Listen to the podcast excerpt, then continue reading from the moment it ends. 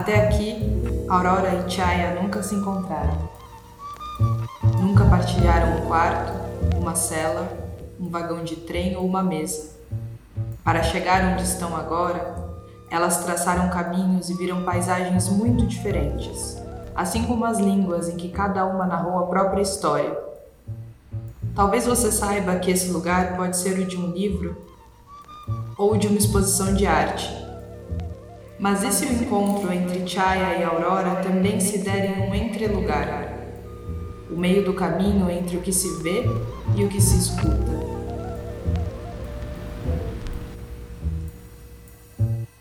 Dizem que Aurora Corsino falava enquanto pintava seus quadros na oficina de arte do Hospital Psiquiátrico do Juqueri. Quem escutou? Páginas escritas pelo Dr. Osório César dizem: Em toda conversação há sempre um fundo sexual velado, não sendo entretanto pornográfica. Admite que às vezes fica doente mental por efeito da eletricidade. Memórias e raciocínios difíceis de se aquilatar, dada a interferência de ideias delirantes. Nível sociocultural médio, capacidade pragmática conservada o diagnóstico é de uma típica síndrome de esquizofrenia paranoide. Esquizofrenia Duas palavras, um diagnóstico. O suficiente para o psiquiatra ter um discurso sobre a Aurora. Mas aqui, diagnósticos e discursos médicos não fazem sentido. Vamos ouvir suas obras. O que acontece quando ouvimos os quadros de Aurora? As testemunhas mais fiéis da sua fala tantas vezes silenciada. Obra de Aurora Cursino, sem título, sem data, tinta óleo sobre papelão com a inscrição Posto Socorre-me, SJ dos Campos. Está escrito no céu e é possível ler. Posto Socorre-me, SJ dos Campos. Algumas letras são vermelhas, outras amarelas.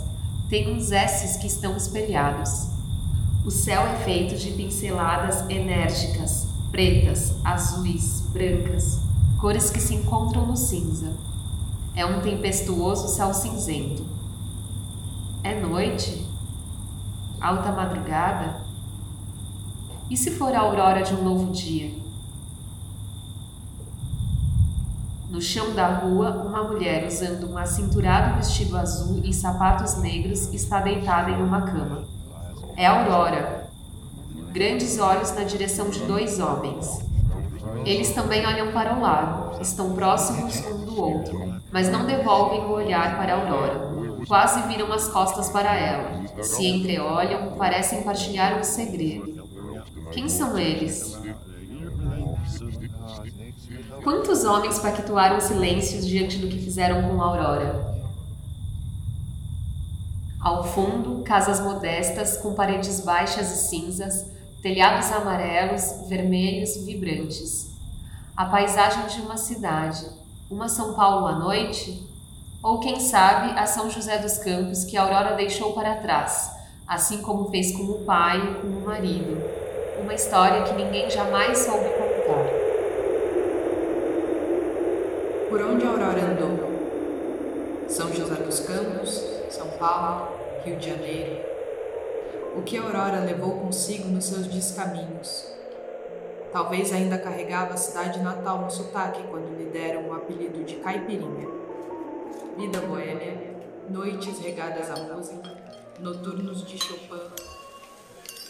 Em cabarés, dances e clubes houve-se também Zequinha de Abreu, o célebre compositor presenteou Aurora Cursino, a caipirinha, com uma valsa, uma música, um compositor.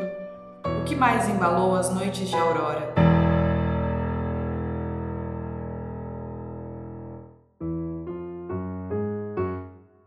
A valsa se chama A Noite Desce.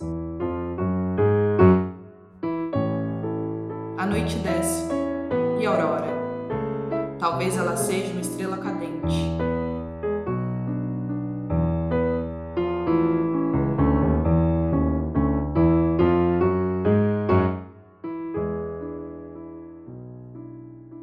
Outra obra de Aurora Cursino, sem título, sem data, tinta a óleo sobre papelão, com uma grande inscrição.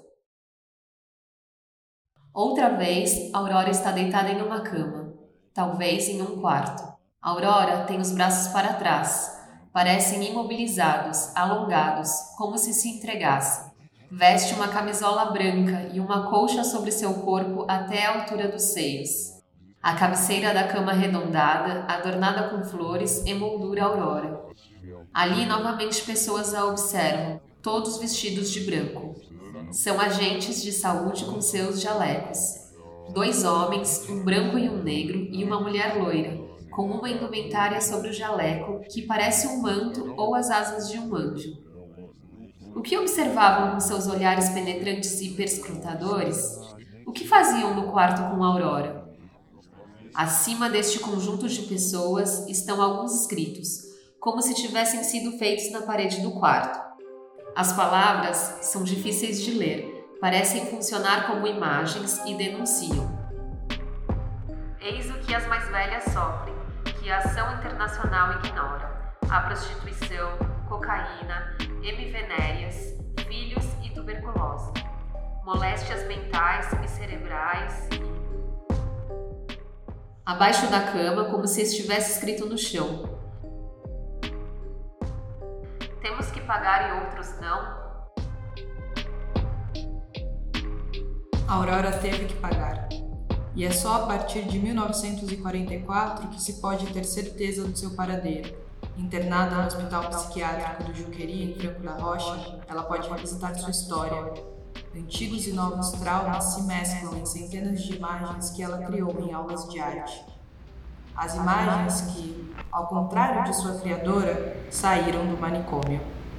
Sobre elas, em 1950, a escritora Patrícia Galvão, Pagu, disse: a é desenho de artista, acidentalmente alienado ou de alienado acidentalmente artista, empurrado pela deformação das normas comuns. O que se vê nestes trabalhos são produção artística, na atividade afeiçoada ao caso, aos casos que assim se revelaram, se expressaram nesta linguagem simbólica, variada e libertadora. Não sabemos se Pagu conheceu Aurora, se a conhecesse, perguntaria se ela foi artista acidentalmente alienada ou alienada acidentalmente artista. Mas sem dúvida, a obra de Aurora é libertadora. É a única fuga da artista. E com ela, viajamos no tempo e no espaço.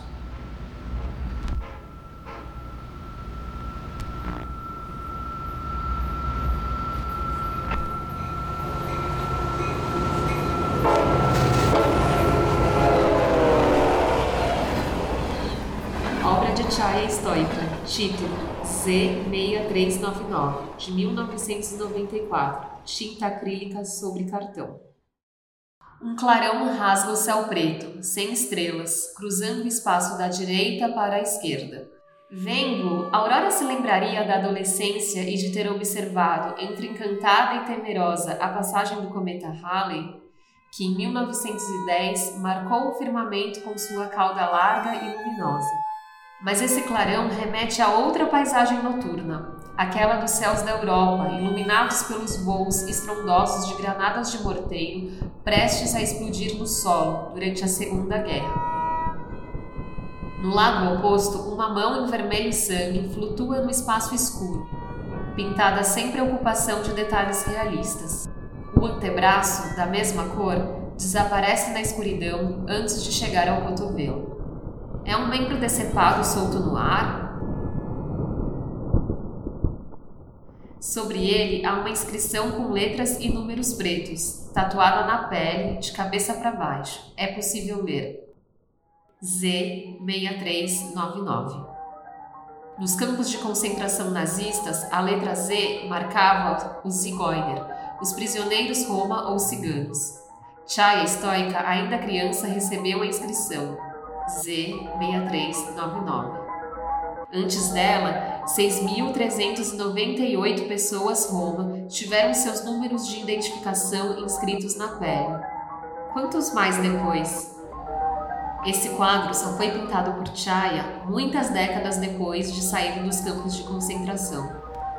Tempo que não pode apagar Z6399 de sua pele, nem de sua memória. Não sabemos o código que identificava a Aurora no hospital psiquiátrico do Juqueri, mas com certeza, em um dia de 1944, alguém a levou até uma sala e a sentou em uma cadeira diante de uma câmera fotográfica. O fotógrafo apoiou sua cabeça sobre uma haste de ferro para que ficasse parada. A Aurora agora é um registro em um arquivo. Outra obra de Chaya estoica, sem título, datada de 22 de janeiro de 2003, tinta acrílica e guache sobre papel. Letras pretas formam palavras sobre um fundo cinza, uma escrita manual irregular, com pinceladas às vezes mais grossas, às vezes finas, algumas mais carregadas de tinta, outras mais diluídas, se misturando em alguns pontos com o fundo. É como se uma inscrição aparecesse em meio a um céu de nuvens carregadas. Naquela época, 1945. Naquela época, eu me encontrei no meio deles, sob a proteção da minha mãe. Nada veio de fora, nenhuma ajuda. Por quê? SSS. Pássaros pretos voam próximo às margens laterais da tela. Serão os corvos que Chaya via sobrevoando o campo de concentração de Ravensbrück? Um solo tão cinzento e árido, onde nem os corvos desciam, pois ali nada havia para eles.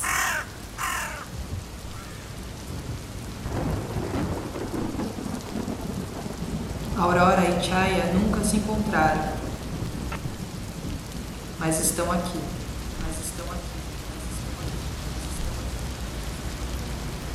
Betiklem szúnó, mindig felipágyékész.